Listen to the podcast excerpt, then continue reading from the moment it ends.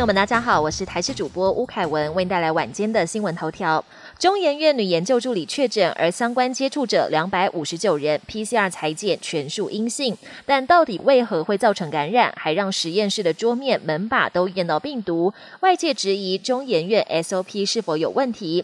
指挥官陈时中对此回应：目前看来，实验室原本的 SOP 应该没问题，但染疫的女研究助理疑似被实验鼠咬之后，违反穿脱防护衣的 SOP，先脱了手套才脱衣服，但相关细节还有。代理情。周六一次新增三例 Omicron 境外移入病例，国内有专家推估 Omicron 正在流感化。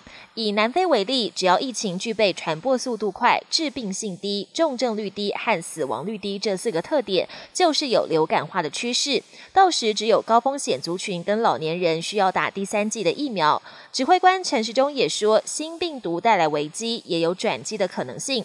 目前为止，没有重症化或高致死率的情形发生，是值得期待的。但未来还是要严阵以待。台北市文山区变电所爆炸起火，造成双北地区大规模停电。周日早上九点四十二分，位在文山区台北一次变电所设备故障，导致变压器的绝缘油起火燃烧。附近居民先是听到了巨大的爆炸声响，接着就突然停电。包含台北的文山区，还有新北市新店、中永和等部分地区，总共三十多万户大停电，还发生了三十二起受困电梯案。台电紧急抢修之后，在下午一点零七分全数复电。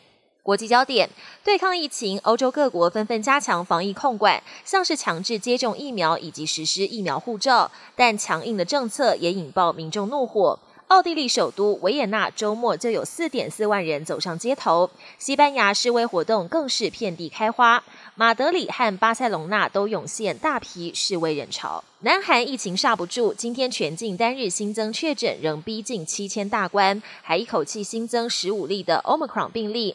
昨天死亡人数也来到八十人，创史上新高。专家悲观预估，十三号当周南韩重症患者还可能破千，医疗体系恐全面濒临崩盘。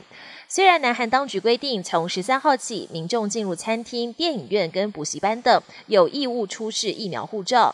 另外，餐厅聚会人数上限也降到六人，但还是有专家认为防疫规定太过松散。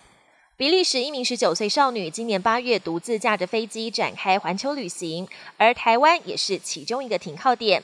她在昨天降落南韩，预计十四号下午五点飞抵松山机场，目标是在明年的一月回到比利时，成为独立完成环球飞行的最年轻女性。